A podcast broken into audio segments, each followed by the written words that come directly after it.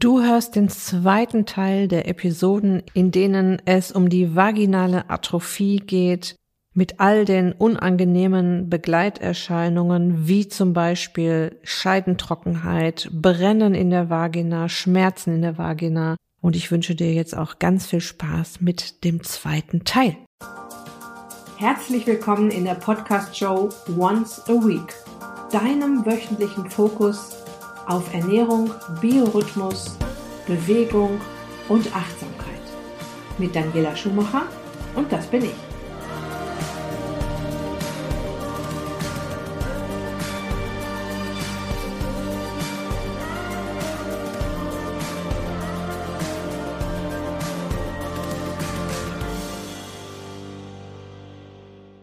Und ich möchte nahtlos anschließen, wie diagnostiziert dein Arzt, deine Gynäkologin, dein Gynäkologe jetzt die vaginale Atrophie.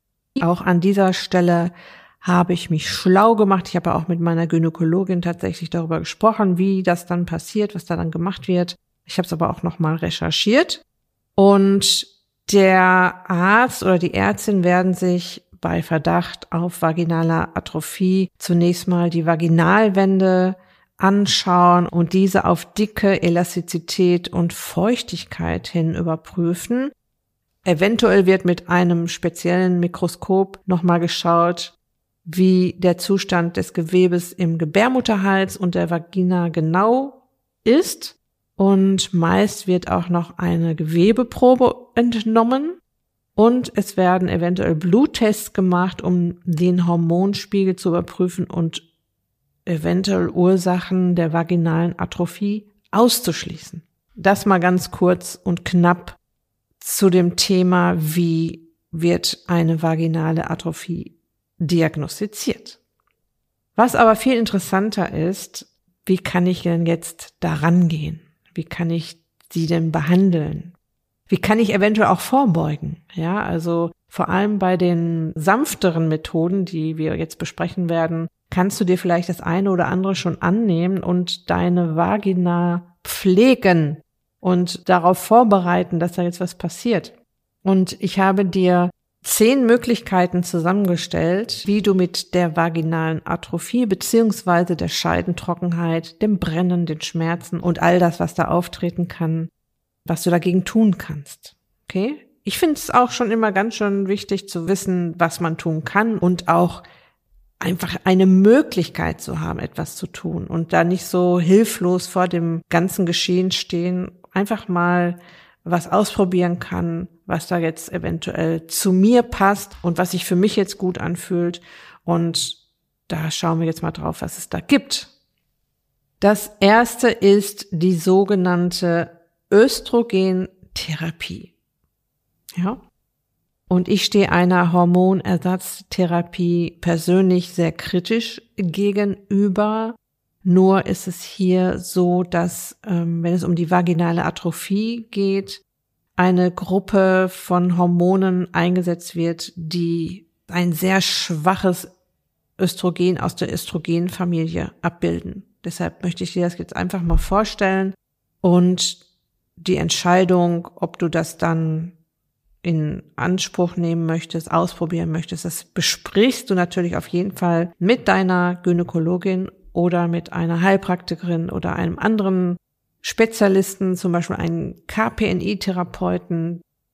Und ja, ich starte einfach mal. Also, der Ansatz ist so, dass die Behandlung von Östrogen in Form von vaginalen Cremes, Tabletten oder Ringen helfen kann, die Vaginalschleimhaut zu befeuchten und zu stärken, was dann zu einer Linderung von Symptomen wie Trockenheit, Juckreiz und Schmerzen beim Geschlechtsverkehr führen kann. Natürlich geht es nicht immer nur um den Geschlechtsverkehr, es geht ja auch um das eigene Wohlbefinden, das ist ja ganz klar. Und bei vaginaler Atrophie werden in der Regel Östrogene aus der Gruppe der Estriole eingesetzt. Und Estriol ist tatsächlich ein ganz schwaches Östrogen und das in diesem Fall hauptsächlich lokal in der Vagina wirkt und nur in geringen Mengen in den systemischen Kreislauf gelangt, also in deinen Körperkreislauf gelangt. Estriol wird in verschiedenen Formen verabreicht, zum Beispiel in Form von Cremes, vaginalen Tabletten, vaginalen Ringen, wie gerade schon angedeutet. Und die Sicherheit einer Östrogentherapie bei vaginaler Atrophie in Bezug auf das Brustkrebsrisiko, das ist ja immer das große Thema bei einer Hormonersatztherapie, ja, ist deshalb umstritten und hängt von verschiedenen Faktoren ab. Also auch hier wurde mal geschaut, wie groß ist das Brustkrebsrisiko bei einer Hormonersatztherapie, selbst mit einem so schwachen Östrogen, das hauptsächlich lokal wirkt. Einige Studien haben ja nun mal gezeigt, dass eine langfristige Hormonersatztherapie einschließlich der Östrogentherapie das Risiko von Brustkrebs erhöhen kann. Und dies gilt besonders, wenn die Hormonersatztherapie über einen längeren Zeitraum und in höheren Dosen angewendet wird. Allerdings gibt es auch Studien, die zeigen, dass die Verwendung von niedrig dosierten Östrogenen in Form von vaginalen Cremes oder Ringen für die Behandlung von vaginaler Atrophie das Brustkrebsrisiko nicht erhöht. Das liegt daran, dass diese Form, wie gerade schon angedeutet, nicht in den Blutkreislauf gelangt wie es bei systemischen Östrogentherapien der Fall ist. Wichtig ist, dass jeder Fall individuell betrachtet werden sollte und das Risiko von Brustkrebs durch eine Hormonersatztherapie und vielleicht auch bei solch einem schwachen, in Anführungsstrichen, Hormon wie Estriol und vielleicht auch, wenn es nur direkt in der Vagina eingesetzt wird, betrachtet werden muss.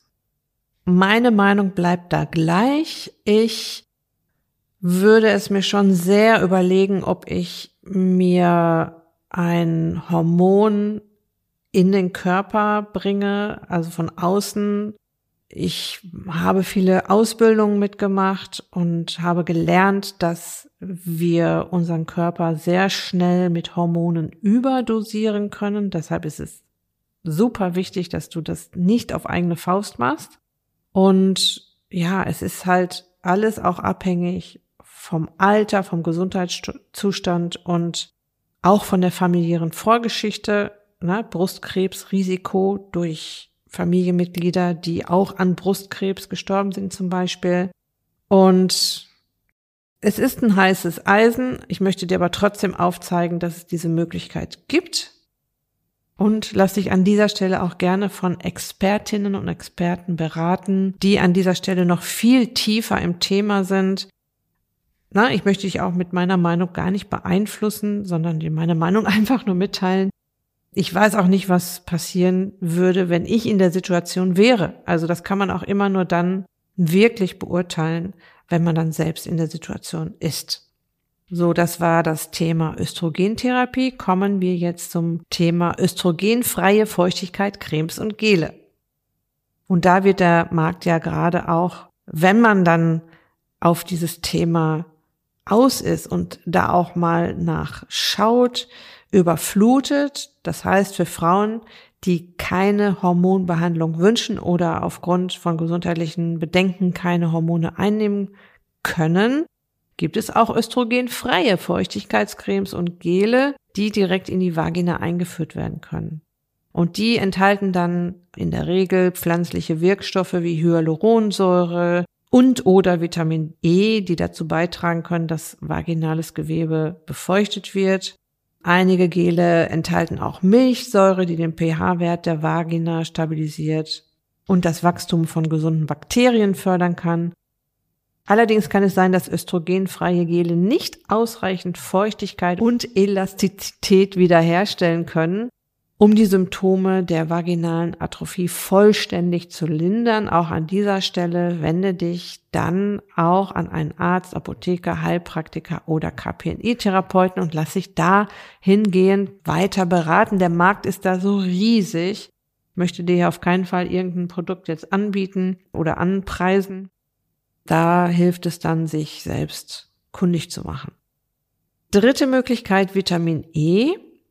Die Wirksamkeit von Vitamin E bei vaginaler Atrophie ist zwar umstritten, aber einige Studien haben gezeigt, dass Vitamin E bei einigen Frauen die Symptome lindern kann, insbesondere wenn es in Kombination mit anderen natürlichen Substanzen in den östrogenfreien Gelen angewendet wird. Ja, also es gibt dann auch diese Gels und Cremes zu kaufen, wo dann auch Vitamin E dabei ist. Und Vitamin E ist ja ein Antioxidant und das trägt wiederum dazu bei, dass vaginales Gewebe geschützt und Entzündungen reduziert werden.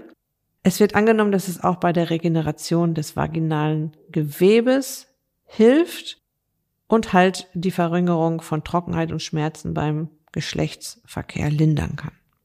Auch hier wieder die Forschungsergebnisse zur Wirksamkeit von Vitamin E bei vaginaler Atrophie sind gemischt. Ich denke aber für mich immer, schaden kann es nicht, wenn eine Vagina ein wenig Vitamin E abbekommt. Die vierte Möglichkeit zur Behandlung von vaginaler Atrophie. DEA. DHEA ist ein Hormon, das von den Nebennieren produziert wird.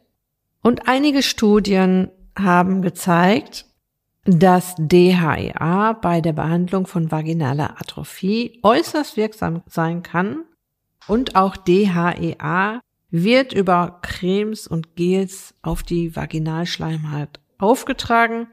Eine Studie aus dem Jahr 2016 hat ergeben, dass Frauen, die DHEA-Cremes verwenden, signifikant weniger vaginale Trockenheit, Juckreiz und Schmerzen beim Geschlechtsverkehr hatten als Frauen, die das Placebo Gel angewendet haben. Die Studie verlinke ich dir im Beitrag zu dieser Episode und auch eine weitere Studie aus dem Jahr 2018 ergab, dass die Anwendung von DHEA auch die Kollagenproduktion der Vaginalschleimhaut erhöht und damit die Elastizität verbessern kann.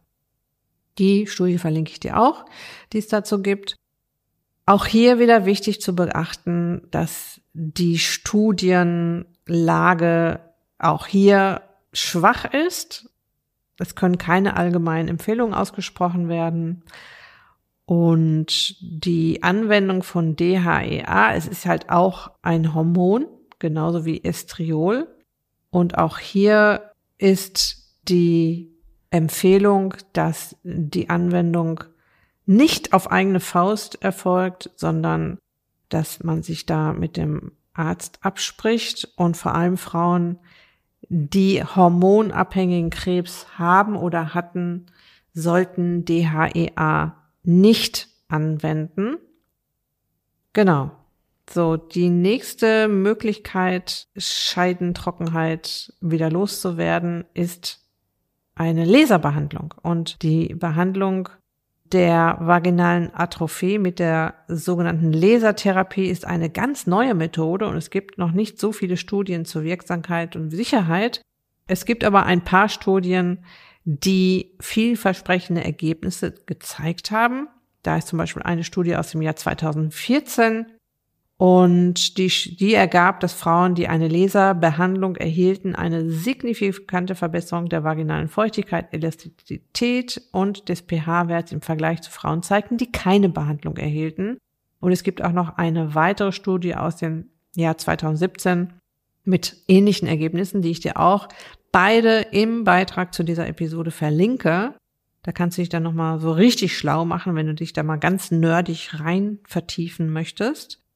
Bei dieser Therapie wird ein Laser für ein paar Minuten in die Vagina eingeführt. Es kommt zu einer Reizung der Vagina im Prinzip dadurch, was das Immunsystem teasern soll, sich jetzt um dieses Gewebe zu kümmern. Und obwohl die Lasertherapie vielversprechende Ergebnisse zeigt, sind weitere Studien erforderlich. Was hier jetzt wichtig ist zu beachten, dass diese Behandlung teurer ist als alle anderen Behandlungsmöglichkeiten, die ich bisher aufgeführt habe und nicht von allen Krankenversicherungen gedeckt wird. Also so eine Behandlung kostet da, glaube ich, so um die 400 Euro und ich glaube, es sind mindestens drei Behandlungen erforderlich und die müssen auch wiederholt werden. Okay, kommen wir zur sechsten Möglichkeit, die vaginale Schleimhaut zu unterstützen. Und die finde ich ganz besonders sympathisch Änderung des Lebensstils, ja? Eine Änderung des Lebensstils kann bei der Behandlung von vaginaler Atrophie tatsächlich sehr hilfreich sein, insbesondere bei milden bis moderaten Symptomen. Also ist ja jetzt nicht bei jeder Frau gleich total schlimm. Manchmal merkt man es erst so ein ganz kleines bisschen und auch nicht immer ganz schlimm, habe ich ja vorhin schon mal erwähnt. Und natürlich gibt es jetzt keine Garantie dafür, dass eine Änderung des Lebensstils alle Symptome lindert, aber du hast ja auch noch ganz viele andere Vorteile davon, wenn du deinen Lebensstil veränderst zum Positiven. Also, Punkt Nummer eins, ich habe hier vier Punkte für dich. Punkt Nummer eins, das Rauchen aufgeben, falls du rauchst. Rauchen kann das Risiko für vaginale Atrophie deutlich erhöhen. Durch das Rauchen können auch andere Symptome wie Trockenheit, Juckreiz und Schmerzen beim Geschlechtsverkehr verstärkt werden. Zweitens, gesunde Ernährung. Ah, das Thema hier im Podcast, eine gesunde Ernährung, die reich an Vitaminen, Mineralstoffen und Antioxidantien ist, kann helfen, das Gewebe gesund zu halten und Symptome zu lindern. Es ist auch wichtig, genügend Wasser zu trinken, um eine ausreichende Feuchtigkeit im Körper aufrechtzuerhalten.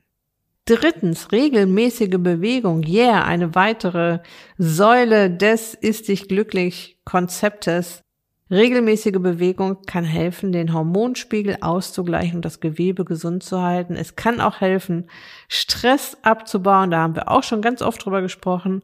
Und natürlich das allgemeine Wohlbefinden zu verbessern. Und hier der vierte Tipp. Vermeidung von irritierenden Produkten, also Duschgele, Seifen, Intimsprays, die stören die Vaginalflora sehr, vor allem wenn es jetzt schon Richtung vaginale Atrophie geht.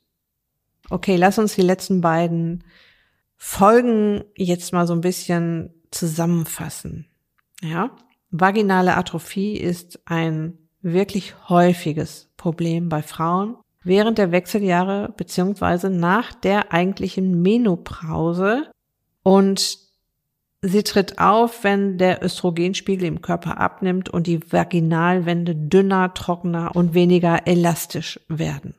Und dadurch können Symptome wie Vaginaltrockenheit, Juckreiz, Brennen und Schmerzen beim Geschlechtsverkehr auftreten. Es gibt verschiedene Behandlungsmöglichkeiten, wie eine Hormontherapie, östrogenfreie Gels, Laserbehandlungen und Veränderung des Lebens Stils. Jede dieser Optionen, die ich dir aufgeführt habe, hat ihre eigenen Vor- und Nachteile.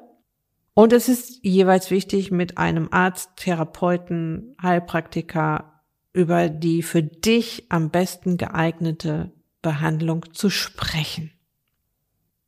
Und noch ein letzter Tipp. Eine offene Kommunikation mit deinem Partner kann natürlich helfen, das Sexualleben und die Beziehung zu verbessern, trotz vaginaler Atrophie. Also obwohl du jetzt gerade nichts ändern kannst, obwohl das gerade weh tut, obwohl da gerade gar nichts machbar ist, indem ihr euch über alternative sexuelle Aktivitäten unterhaltet und das kann dich dann bei der Bewältigung der Symptome wieder unterstützen.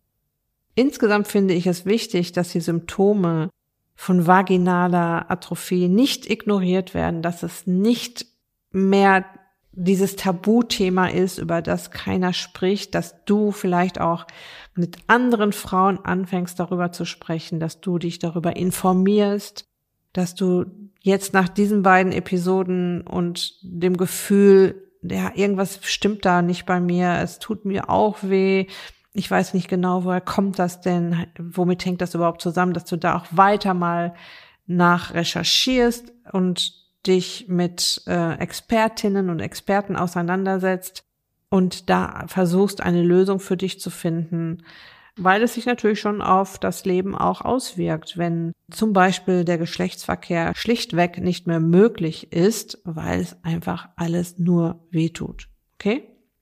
Gut. Ein absolutes Randthema der Wechseljahre. Ich persönlich bin sehr glücklich, dass ich diese beiden Episoden dafür produziert habe. Du kannst dir vorstellen, ich bin ja kein Arzt, kein Heilpraktiker, ich bin da jetzt nicht ganz, ganz tief in diesem Thema vaginale Atrophie drin, dass ich mich da ganz schön schlau machen musste. Aber es ist halt auch einfach ein sehr wichtiges Thema und deshalb hoffe ich, dass ich dir hiermit auch einiges an Hilfestellung geben konnte. Okay, das war es jetzt auch für diese Episode. Ich wünsche dir jetzt noch eine ganz wunderbare Restwoche. Lass es dir gut gehen, pass auf dich auf, bleib gesund, ist dich glücklich, deine Daniela. Ach, ganz vergessen, ich wollte dir ja noch erzählen, dass es die Happy Not Hungry Anti-Heißhunger Toolbox aktuell noch zum Einführungspreis gibt. Und wenn du oft Heißhunger hast oder eine emotionale Esserin bist, dann kann ich dir die Toolbox sehr ans Herz legen, denn dann habe ich die genau für dich gemacht. Und wenn du da mehr darüber wissen möchtest, du findest den Link dazu in der Beitragsseite zu dieser Episode und auf meiner Website daniela-schumacher.de.